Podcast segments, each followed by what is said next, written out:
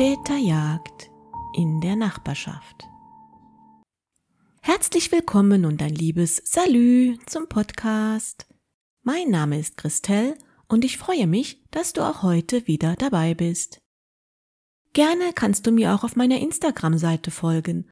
Dort stelle ich immer mal wieder Infos oder Bilder zu den jeweiligen Fällen ein.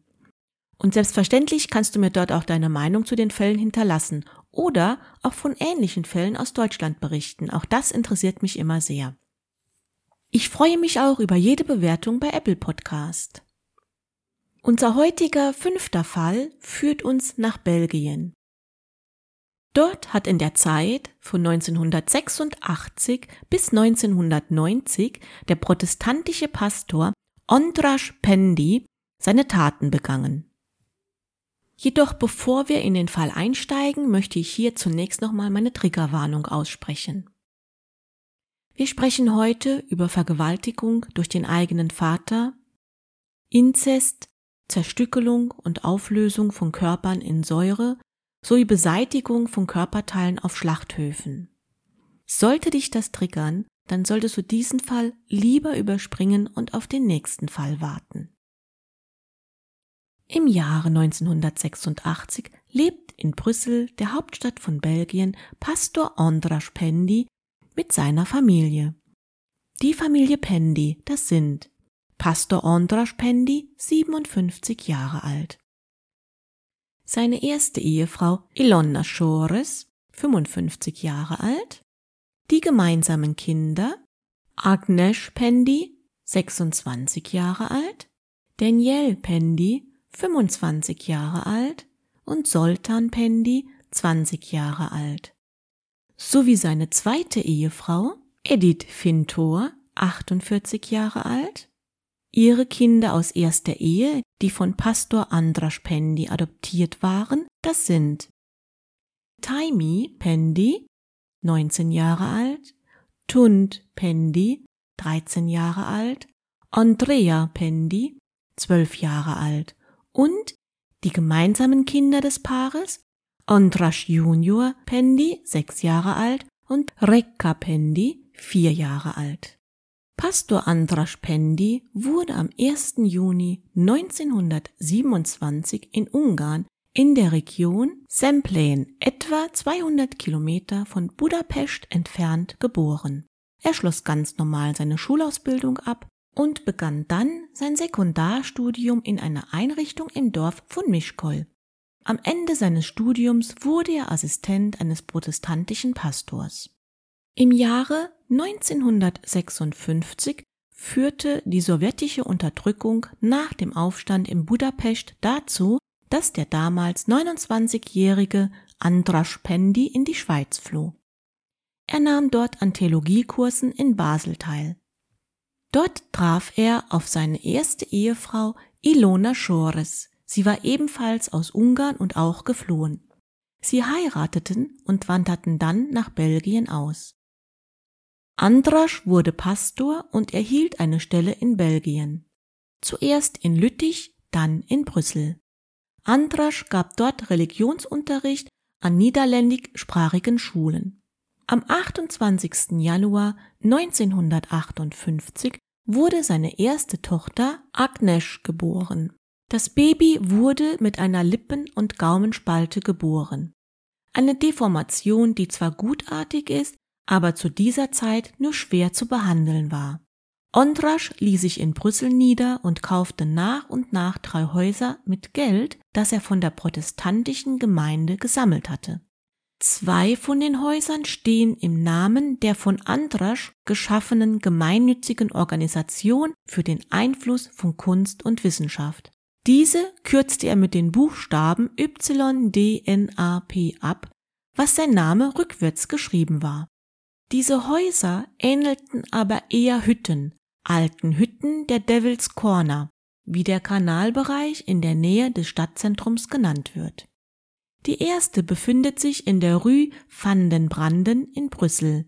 Die anderen beiden befinden sich auf dem Nachbargebiet Möllenbeck Saint-Jean, der Rue van und dem Kai de l'Industrie. Pastor Andrasch und Ilona bekamen nach Agnes noch ihren Sohn Daniel. Er wurde geboren am 14. April 1961 und dann ihren Sohn Sultan. Er wurde geboren am 19. Mai 1966. Der Pastor Pendi ist ein absoluter Rigorist. Ein Rigorist ist jemand, der an einer überstrengen, starren Denk- und Handlungsweise, die an Grundsätzen und Prinzipien festhält, ohne Rücksicht auf die konkreten Bedingungen und Situationen. Pastor Andras Pendi predigt auch nur Askese, also eine streng enthaltsame und entsagende Lebensweise zur Verwirklichung sittlicher und religiöser Ideale und die Werte der Arbeit. Er machte seiner Ehefrau Ilona das Leben sehr schwer. Er reduzierte sie darauf, nur Hausfrau und Mutter zu sein. Es ist ihr verboten, auszugehen. Sie darf sich nicht mit Freundinnen treffen. Daher beschloss Ilona im Jahre 1967 ihn zu verlassen. Sie reichte die Scheidung ein, blieb aber mit den gemeinsamen Kindern weiterhin in Brüssel, damit die Kinder nahe bei ihrem Vater sein können. Mitte der 1970er lernte dann Pastor Andras Pendi Edith Fintor kennen. Sie war ebenfalls aus Ungarn und in Belgien eingewandert. Edith war ebenfalls geschieden und hatte aus erster Ehe drei Töchter. Das waren Taimi, geboren 1964, Eniko, geboren 1971 und Jujanna, geboren 1972. Pastor Andras Pendi und Edith Fintor heirateten 1979 und Andras adoptierte die drei Töchter seiner neuen Frau. Den letzten beiden Mädchen gab er jedoch neue Namen. Eniko hieß ab sofort Tund und Jujanna hieß nun Andrea. 1980 brachte seine Ehefrau Edith Fintor einen Jungen zur Welt. Sie nannten ihn Andras Junior. Und 1981 bekam das Paar noch ein kleines Mädchen. Sie hieß Rekka. Somit wurde Pastor Pendi nun das Oberhaupt über acht Kinder aus zwei Ehen. Und er legte seinen Kindern eine eiserne Disziplin auf. Sie mussten sehr viel im Haus arbeiten. Zudem verbot er ihnen, Freunde zu treffen. Es war ihnen sogar verboten, mit ihren Freunden zu sprechen, wenn sie ihnen zufällig auf der Straße begegneten. Er entschied, was von den Radio- und Fernsehprogrammen gehört und gesehen werden durfte, und er wählte dies sehr sorgfältig aus. Er war ein absoluter Haustyrann. Aber Pastor Pendi war nicht nur ein Haustyrann, sondern er hatte auch eine perverse Seite. Seine älteste Tochter, Agnes, wurde seit dem 13. Lebensjahr, also bereits im Jahr 1971, von ihrem Vater sexuell missbraucht. Sie wird später erklären, dass diese sexuelle Beziehung nicht gewalttätig war und dass Pendi ihr versichert hatte, dass es an dem eigenen Vater lag, seine Töchter in die Geheimnisse des Fleisches einzuweihen. Durch diese extremen Manipulationen der 13-Jährigen sorgte er dafür, dass sie glaubte, eine romantische und verliebte Beziehung mit ihrem Vater zu führen, dem Vater, der sie beschützen sollte. Aber durch Pastor Andras ständige Manipulationen fing Agnes an, Andras als ihren Gott zu betrachten. Er war ihre einzige männliche Referenz. Im Jahre 1984 begann dann das Kartenhaus des Asketen zu bröckeln. Denn die nun 19-jährige Taimi, die Adoptivtochter des Pastors und älteste Tochter seiner Frau Edith, ist von Pastor Andras schwanger.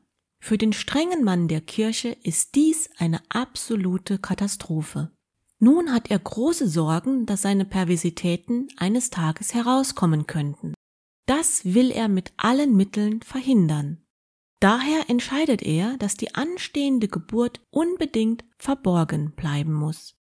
Taimi wird ins Haus eingesperrt und seine Frau Edith Fintur wird gezwungen, unter ihren Kleidern ein Kissen zu tragen, so dass jeder glauben soll, dass seine Frau Edith schwanger sei.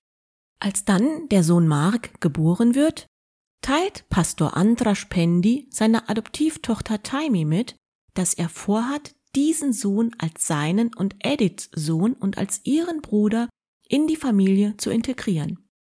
Dies jedoch möchte Taimi mit allen Mitteln verhindern. Sie möchte auf gar keinen Fall, dass ihr Sohn Mark in die Fänge dieses Haustyrannen gelangen. Sie habe ihre ganze Jugend durch ihn verloren und nur gelitten, auch unter sexuellen Übergriffen, die er ihr seit ihrer frühesten Jugend antat, ebenso wie ihre Geschwister und Halbbrüder unter ihm gelitten hatten und fast schon verrottet wären. Auf gar keinen Fall wollte Taimi dieses Leben für ihren Sohn Mark. Das wiederum machte Pastor Andras Pendi sehr wütend. Er duldete keine Widerworte und er kann es nicht ertragen, dass seine Autorität in Frage gestellt wird. Er fühlte sich auch von der nun aufkeimenden Autorität seiner Stieftochter Taimi bedroht. Zudem durfte auf gar keinen Fall herauskommen, dass er seine Töchter Agnesh und seine Stieftochter Taimi missbraucht hatte. Also behauptete Andrasch gegenüber Agnesh, die ihm treu ergeben war, dass Taimi sie zerstören und die Familie vernichten will. Wenn herauskäme, was er getan habe, dann würde er ganz sicher seine Stelle verlieren und somit würde er kein Geld mehr haben, um alle seine Kinder zu versorgen. Dies implizierte er immer und immer wieder in den Kopf seiner Tochter Agnesh, bis er dann Mitte Juni 1984 seine älteste Tochter Agnes bat, ihm zu helfen, um diese, wie er sie nannte, zerstörerische Taimi, die einfach nicht aufhören will, zu eliminieren. Er musste gar nicht viel bitten, denn Agnes, die durch seine Manipulationen alles glaubte, was er sagte, war nur allzu bereit, ihren Vater beizustehen. Außerdem war sie durch die Einflussnahme von Taimi sehr wütend auf sie. Agnes die damals seit ihrem 13. Lebensjahr durch die sexuellen Übergriffe auch von Gefälligkeiten ihres Vaters profitiert hatte, war zwischen dem Gefühl der Eifersucht und dem Wunsch nach Rache hin und her gerissen. Wenn ihr Vater, wie sie denkt, Taimi bevorzugt hatte, dann wurde sie auf eine sehr unschöne Art getäuscht, da sie ja nun nicht länger seine Favoritin war. Am Samstag, dem 23. Juni 1984, behauptete daher Agnes gegenüber ihrer Halbschwester Taimi, sie habe in einem Haus ihres Vaters in der Wand hinter einer Tapete Geld entdeckt. So geht Taimi mit ihrer Halbschwester Agnes in das Haus, um sich den angeblichen Schatz zeigen zu lassen. Als Taimi vor der Wand steht, versucht Agnes, sie mit einer Eisenstange zu erschlagen. Sie schlägt ihr hart auf den Kopf, aber Taimi fällt nicht um. Sie rennt aus dem Haus und flüchtete auf die nächste Polizeistation. Dort erstattete sie Anzeige. Einige Tage später jedoch zog Taimi diese Anzeige zurück. Sie hatte große Angst vor ihrem Vater und floh daher mit einer Freundin und ihrem Baby nach Kanada. Pastor Andras Pendis Wut auf Taimi war nun um ein Vielfaches größer. Taimi und das Baby waren nun mehrere tausend Kilometer entfernt und er konnte keinerlei Einfluss mehr nehmen. Dies bedeutete neue Risiken, denn er war sich sicher, dass Taimi nun nicht mehr in seinem Einflussbereich war und sie könnte eines Tages die Vergewaltigungen offenbaren. Dazu kam nun auch, dass seine Ehefrau Edith Fintor die Gerüchte innerhalb der Familie erreichten, dass Mark aus einer inzestuösen Vaterschaft entstanden sei. Edith fing nun an, eindringliche Fragen zu stellen und wollte dies unbedingt geklärt wissen. Sie verlangte hierzu von ihrem Ehemann immer wieder eine Erklärung. Pastor Pendy fühlte sich nun in die Enge getrieben und musste irgendwie eine gute Erklärung für Edith finden. In den darauf folgenden Wochen erhielt er von einem am Ufer des Plattensees niedergelassenen ungarischen Arzt, Dr. Istvan B., einen medizinischen Bericht, der an Edith Fintor geschickt wurde. In diesem Bericht stand, meine liebe Edith, Ihre Tochter Taimi bestätigte mir persönlich die Ereignisse, von denen Sie mir am Telefon erzählt hatten. Sie gestand mir, dass sie sich immer in ihr noch warmes Bett legte und sich an ihrem eigenen Geschlechtsorgan mit ihren durch Sperma verschmutzten Damenbinden zu reiben begann. Wie ich Ihnen bereits angedeutet hatte, bestätigte ich ihr, dass sie dadurch sehr gut habe schwanger werden können. Die Echtheit dieses von Pastor Pendy bezeichnete Zertifikat wurde nie nachgewiesen. und der Arzt, der den Bericht geschrieben haben soll, starb, bevor das Zertifikat entdeckt wurde. Aber vor allem Taimi hat immer wieder darauf beharrt, dass diese Schwangerschaft das Ergebnis einer Vergewaltigung des Pastors war und dass diese Vergewaltigungen alle zu der Zeit geschahen, als er auch seine eigene Tochter Agnes und seine Adoptivtochter Tund missbrauchte. Es ist nicht bekannt, ob Edith Fintur diesen Bericht je erhalten und gelesen hat.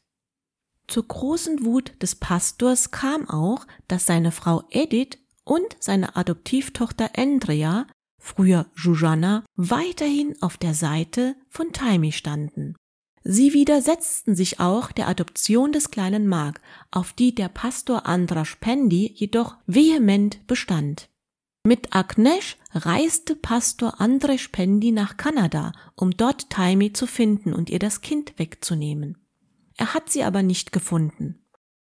Später werden sie noch dreimal mit einem präzisen und teuflischen Plan im Kopf dorthin zurückkehren. Der Plan war, Taimi ausfindig machen, eine ungarische Schauspielerin rekrutieren, die sich als Babysitter ausgeben soll und dann Mark aus der Obhut der Mutter entführen und mit nach Belgien zurücknehmen soll. Aber sie konnten Taimi und Mark nie finden. Dann am Mittwoch, den 8. Oktober 1986, meldete Pastor Andras Pendi auf der Polizeiwache in Brüssel, dass seine Frau Edith Fintur und seine Tochter Andrea, früher Jujana, verschwunden seien. Er legte den Polizisten einen Trennungsbrief vor. Zudem hat er eine Postkarte aus Frankfurt sowie zwei Telegramme aus August 1986 dabei. In den Schreiben behauptet seine Frau Edith, sie sei freiwillig gegangen. Sie habe beschlossen, ein neues Leben zu beginnen und sie habe die gemeinsame Tochter Andrea mitgenommen. Was Pastor Pendi den Polizisten nicht mitteilte, war, dass er am Tag vor Edith Fintors angeblichem Verschwinden Vollmachten ausgestellt hatte, um sich als Vertreter aller ihrer Bankkonten einzutragen. Später wird man erfahren, dass diese sogenannten Belege alle von seiner Tochter Agnes geschrieben wurden und auch die Vollmachten gefälscht waren. In Wahrheit hatten Pastor Pendi und seine Tochter Agnes am 31. Juli 1986 seine Frau Edith und die Tochter Andrea in eine Falle gelockt. Andrea wurde von ihrem Vater mit einem Hammer getötet. Agnes erschlug Edith ebenfalls mit einem Hammer. Ihre Körper wurden dann in einem Ritual zerstückelt und in Säurebäder aufgelöst. Einige Körperteile wurden in kleine Fleischstücke geschnitten, in Säcke gelegt und in den Nebengebäuden in der Nähe von Schlachthöfen von Anderlecht zurückgelassen, wo sie dann den Weg zu den Putzhöfen fanden und entsorgt wurden. Die in Säure aufgelösten Körperteile wurden in die Kanalisationen der Nachbarstraßen gegossen. In den darauffolgenden Monaten machte sich die Familie von Edith Fintor jedoch immer größere Sorgen, da sie nichts mehr von ihr hörten. So entschied der Pastor, ihr Verschwinden im Oktober bei der Polizei anzuzeigen, damit er so die Familie beruhigen konnte. Doch die Familie aus Ungarn von Edith Fintor gaben sich damit nicht zufrieden. Daher schrieb der Pastor Pendi ihnen Anfang 1988 einen Brief, indem er ihnen mitteilte, dass Edith unheilbar an Krebs erkrankt sei. Ediths Schwester wendet sich daraufhin an den holländischen Gastpfarrer Andries den Bröder. Er möge doch bitte Pendy in Belgien nach dem Verbleib von Edith befragen. Pastor Pendy antwortete dem Gastpfarrer Andries den Bröder, dass Edith schwer erkrankt sei und dass sie wahrscheinlich bald sterben würde. Denn Bröder empfand dies nicht als eine befriedigende Antwort von Pastor Pendy und schrieb 1988 und dann noch einmal 1993 an den Justizminister Melchior Wattelet, der die Sache aber nicht verfolgte. Pastor Pendy seinerseits wird anschließend falsche Briefe, die von Edith und Andrea unterschrieben wurden, an die Familien aus den USA oder aus Israel senden lassen. Doch nun begann auch seine erste Frau Iluna Joris und sein 27-jähriger Sohn Daniel Fragen nach dem Verschwinden der beiden zu stellen. Da sah sich Pastor Pendi nun wieder in die Enge getrieben und musste erneut handeln. Am Sonntag, dem 20. März 1988, bereiteten sich Pastor Andrzej Pendi und seine Tochter Agnes darauf vor, erneute Maßnahmen zu ergreifen. Aber dieses Mal ist das Ziel für Agnes kein Fremder mehr wie eine adoptierte Stiefschwester oder ihre Stiefmutter. Es ist ihre eigene Mutter und ihr eigener Bruder, den sie ermorden, zerstückeln und in Säure auflösen will. An diesem Sonntag ging sie zu ihrem Bruder Daniel, der in einer Wohnung in der Rue Ransfort in Möllenbeck lebt. Sie lockt ihn in den Küchenkeller des Hauses ihres Vaters am Quai de l'Industrie und serviert ihm Essen. Während ihr Bruder am Tisch sitzt, geht sie hinter ihn, schnappt sich ein Gewehr und schießt ihm kaltblütig in den Kopf. Sie verlässt sofort das Haus. Pastor Andras Pendi ging ihr nach und erklärte ihr, dass sie noch nicht fertig seien. Agnes erholte sich wieder und kehrte zurück zur Rue Ransfort, wo sich ihre Mutter befand. Sie alarmierte sie mit den Worten Mama, komm schnell, Daniel geht es nicht gut. Sie lockte auch ihre Mutter in den Küchenkeller und erschießt sie sofort. Am nächsten Tag, dem 21. März 1988, haben sie die beiden Leichen wieder in einem Ritual zerstückelt. Sie haben die Körper wieder sortiert. Köpfe, Füße und Hände wurden in einem Säurebad aufgelöst. Restliche Körperteile des Rumpfes wurden wie Abfall in kleine Fleischstücke geschnitten, in Sägemehl gelegt und vor den Schlachthöfen in Anderlecht abgestellt. Doch schon am gleichen Tag suchte der zweite Sohn von Pastor Pendi der 22-jährige Soltan nach seinem Bruder und seiner Mutter.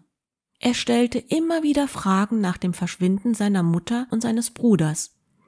Daher entschloss sich der Pastor, auch ihn zu töten.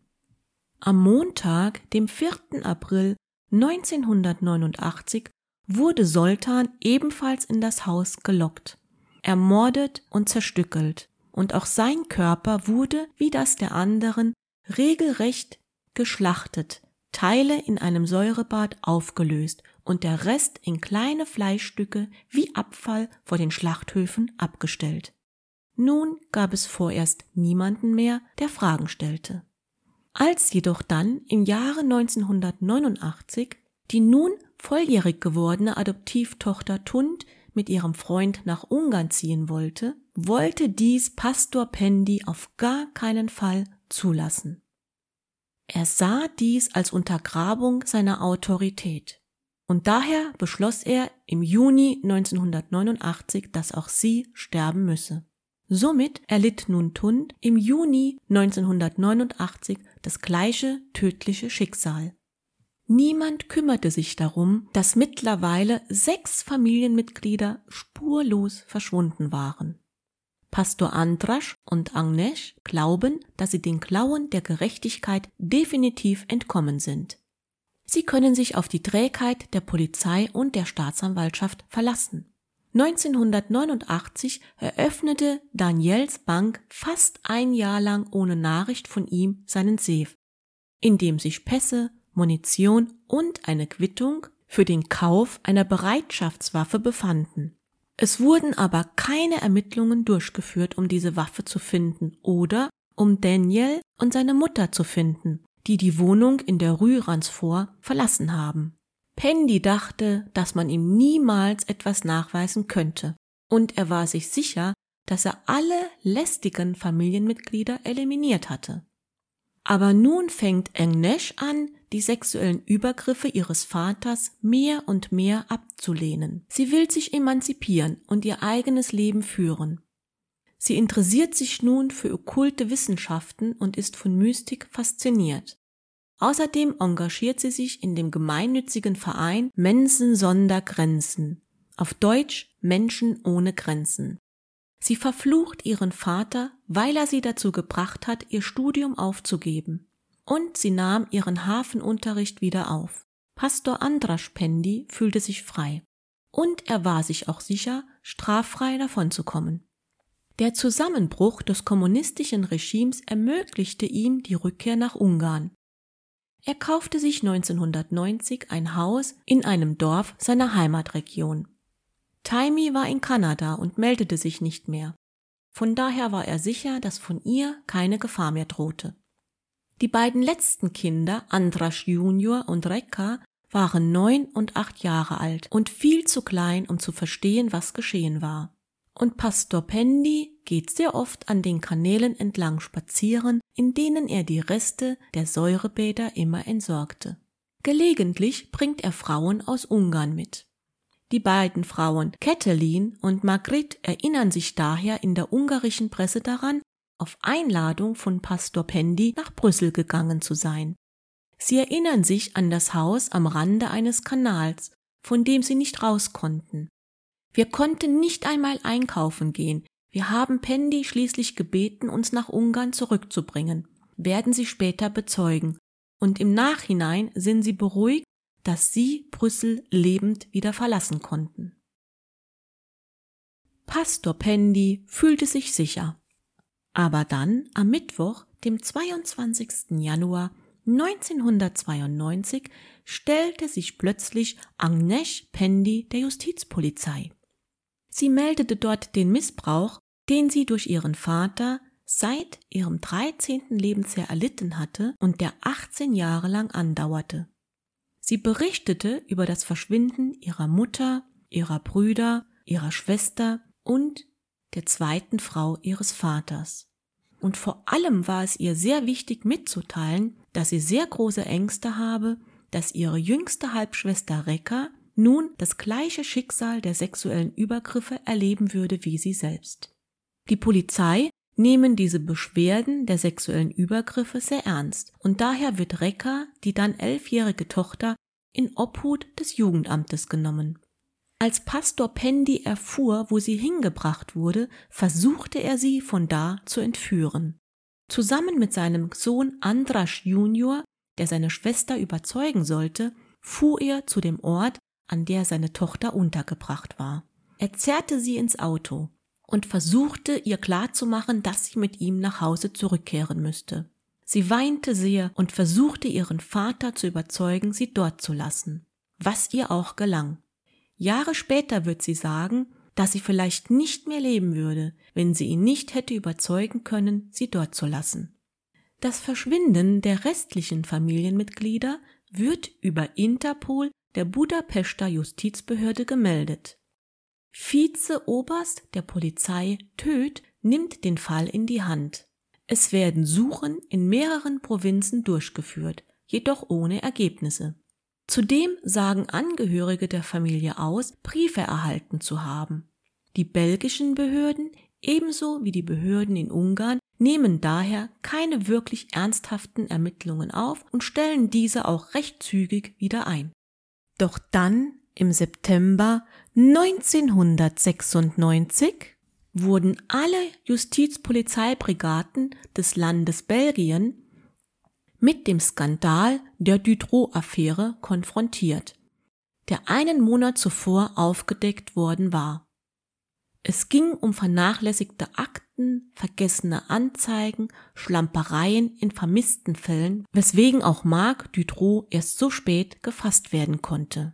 In allen Justizpolizeidiensten wie in den Gendarmerien wird nun versucht, Antworten auf die Anschuldigungen zu finden. Eine dieser Antworten besteht darin, Akten aus der Vergangenheit erneut zu öffnen. Kommissar François erhält auf seinem Schreibtisch etwa 40 Akten, in denen von erfolglosen Ermittlungen berichtet werden.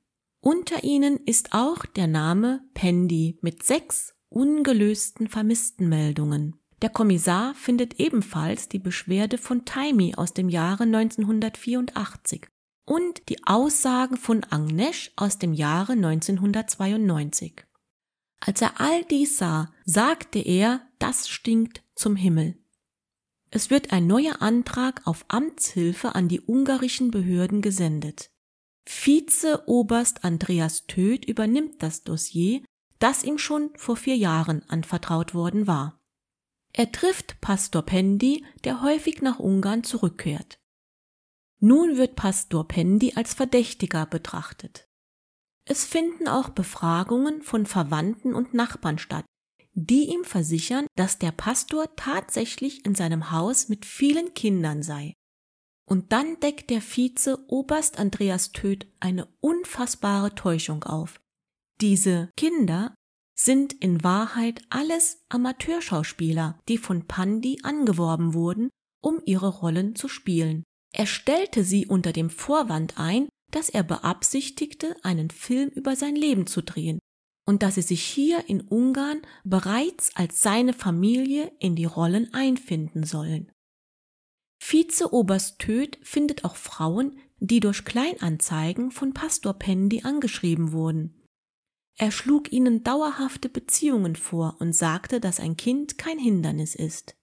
Diese Frauen wurden vor allem von ihm verwendet, um Briefe zu schreiben, die angeblich von Edith oder Ilona unterschrieben waren und die er an die Familien der beiden Frauen weiterleitete. Er findet auch in den Archiven des Dorfes eine Frau, die 1991 als Zeuge von Andras Pendi diente, damit er sich von Edith Fintor scheiden lassen konnte. In ihrem Zeugnis behauptete diese Frau, eine Freundin von Edith zu sein. Sie sei eine schlechte Mutter, erklärte sie damals unter Eid. Sie sei in die USA gereist und hätte ihre Kinder Pastor Andras Pendi hinterlassen. Oberst Lajos Kovac der Nachfolger von Vizeoberst Töth teilte seine Schlussfolgerungen mit seinen belgischen Kollegen. Und darin schrieb er, Seit zehn Jahren lässt Pastor Andras Pendi die Menschen glauben, dass die Vermissten am Leben sind. Man kann hier aber klar von einem Verbrechen ausgehen.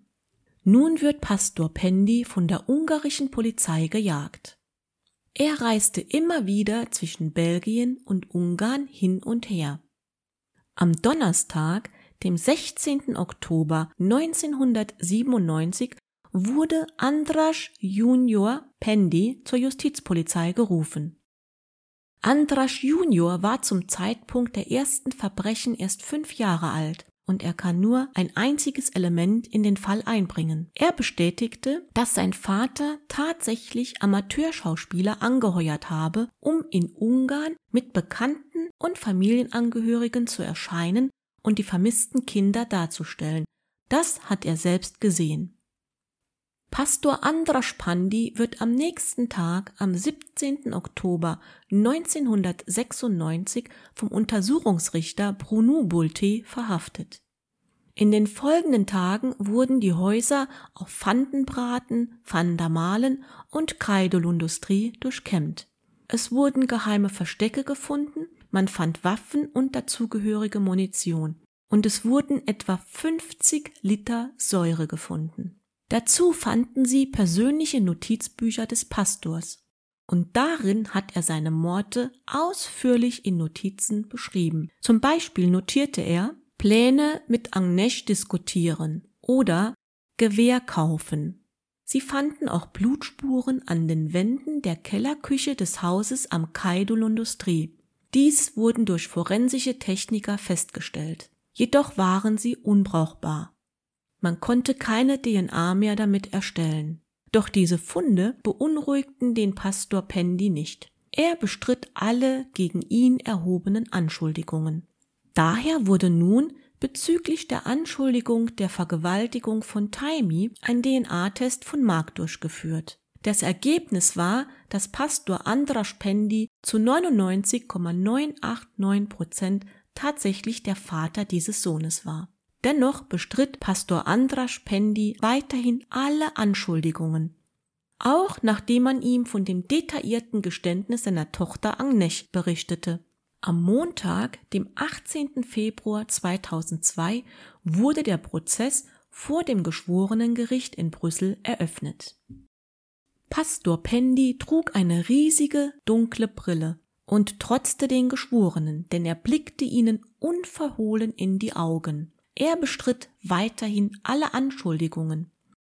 Er bringt im Laufe des Verfahrens die Geschworenen und die Zuschauer zum Lachen, als er zum Beispiel behauptete, dass die Vermissten am Ende des Prozesses wieder auftauchen werden. Oder als er behauptet, die Vermissten seien von einer Sekte rekrutiert worden. Oder dass sie Mitglieder einer internationalen geheimen Gesellschaft sind, die angeführt wird vom KGB und auf Befehl des russischen Präsidenten Wladimir Putin würden sie daran gehindert, nach Brüssel zu kommen, um ihn zu retten. Und dann behauptet er, er habe sogar zwei Vermisste in der Menge gesehen, die während eines Wiederaufbaus in der Rue van der Malen anwesend waren. Den Geschworenen verging aber bald das Lachen, als sie mit den Bildern des tödlichen Endes der sechs Vermissten konfrontiert wurden. Denn der Vorsitzende Richter Bulté verfügte, dass der Wahrheitsgehalt über die Aussage von Agnès Geständnis festgestellt werden muss. Es musste bestätigt werden, wie die Körperteile in der gefundenen Säure aufgelöst worden waren. Die Staatsanwaltschaft ließ ein Video erstellen mit der Rekonstruktion der Zerstückelungen. Der Staatsanwalt sagte, dass Pastor Andras Pendi seine Familie, seine Frauen, seine Adoptivtöchter, aber vor allem seine eigenen Söhne, sein eigenes Fleisch und Blut abgeschlachtet wie Vieh habe und ihre zerstückelten Reste wie Schlachtabfälle vom Schlachthof entsorgen ließ. Ein Vater, der seine Familie als Tyrann in ihrem Leben tyrannisierte und sie dann auch noch zur Schlachtbank geführt habe. Ein grausameres Verbrechen eines Vaters gibt es nicht. Das erste harmlose Experiment, das durchgeführt wurde, versuchte eine Nachstellung der Taten durch das Eintauchen von Tierfleischstücken in das Säurebad nachzustellen. Doch das nächste Experiment war auch für die Geschworenen eine furchtbare Erfahrung. Die Staatsanwaltschaft ließ sich aus den anatomisch-pathologischen Labors des UCL Leichnamen stellen, die für die Nachstellung der Auflösung verwendet wurden. Die Staatsanwaltschaft verzichtete zwar auf ein Video, aber es wurden Dutzende von Fotos den Geschworenen vorgelegt, die zeigten, dass die gefundene Säure tatsächlich innerhalb von 24 Stunden dazu führte, die Körper aufzulösen. Und dieser Auflösungsprozess wurde exakt mit Dutzenden von Bildern festgehalten. Dies entsprach auch der Aussage, die Agnesh während ihres Geständnisses erklärt hatte.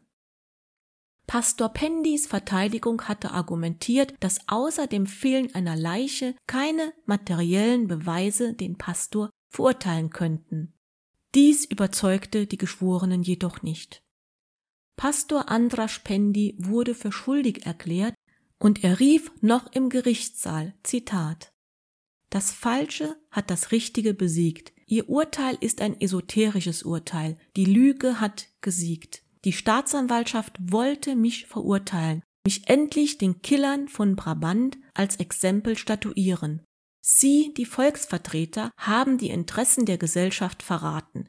Jetzt wird die zweite Episode des Pendy-Prozesses wirklich beginnen, die nicht unbedingt vor Gericht stattfinden wird. Zitat Ende.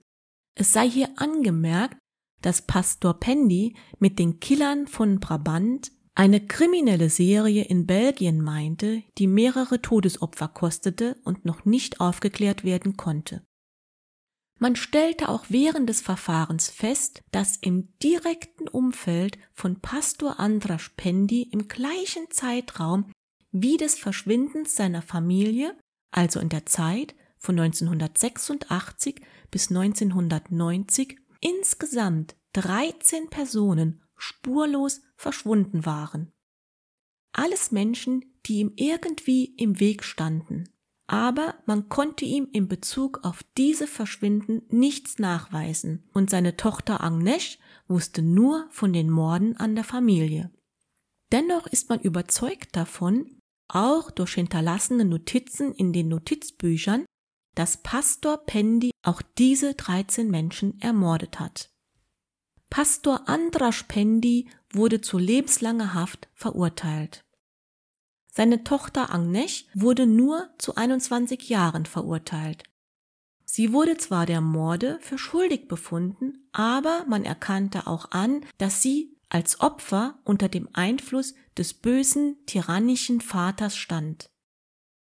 Agnes strebte auch eine Zivilklage gegen ihren Vater an und erhielt wegen der erlittenen Vergewaltigungen einen immateriellen Schaden von 10.000 Euro. Nach 13 Jahren und an Krebs erkrankt, wurde Agnesh Pendi im Juni 2010 freigelassen. Sie fand Zuflucht in einem Kloster in der Region Brügge. Andras Pendi blieb inhaftiert. Er behauptete immer wieder, dass die Vermissten noch am Leben seien und ihn irgendwann entlasten würden. Sie sind aber nie aufgetaucht. Pendi hatte mehrmals versucht, eine Bewährung zu erhalten. Dies wurde immer wieder abgelehnt. Andras Pendi starb am 23. Dezember 2013 in Haft. Wie es den beiden hinterbliebenen Kindern Andras Pendi Junior und Rekka Pendi geht, konnte nicht mehr in Erfahrung gebracht werden. Man kann nur hoffen, dass es ihnen gut geht und dass sie diese schlimme Geschichte ihrer Familie verarbeiten konnten. Das war nun der fünfte Fall meines Podcasts über den Serienmörder aus Belgien Pastor Andras Pendi, der fast seine ganze Familie abgeschlachtet hatte, damit seine sexuellen Übergriffe auf seine Töchter geheim bleiben und seine ersten Morde nicht auflegen. Ich danke dir, dass du auch heute wieder dabei warst. Wenn dir der Podcast gefallen hat, freue ich mich über dein Abo oder über eine Bewertung bei Apple Podcast und wenn du mir auf meiner Instagram-Seite folgst. Scarlett und ich arbeiten schon wieder an unserem nächsten Fall und bis dahin wünsche ich dir alles Gute, bleib gesund, pass auf dich auf. Merci, au revoir und salut.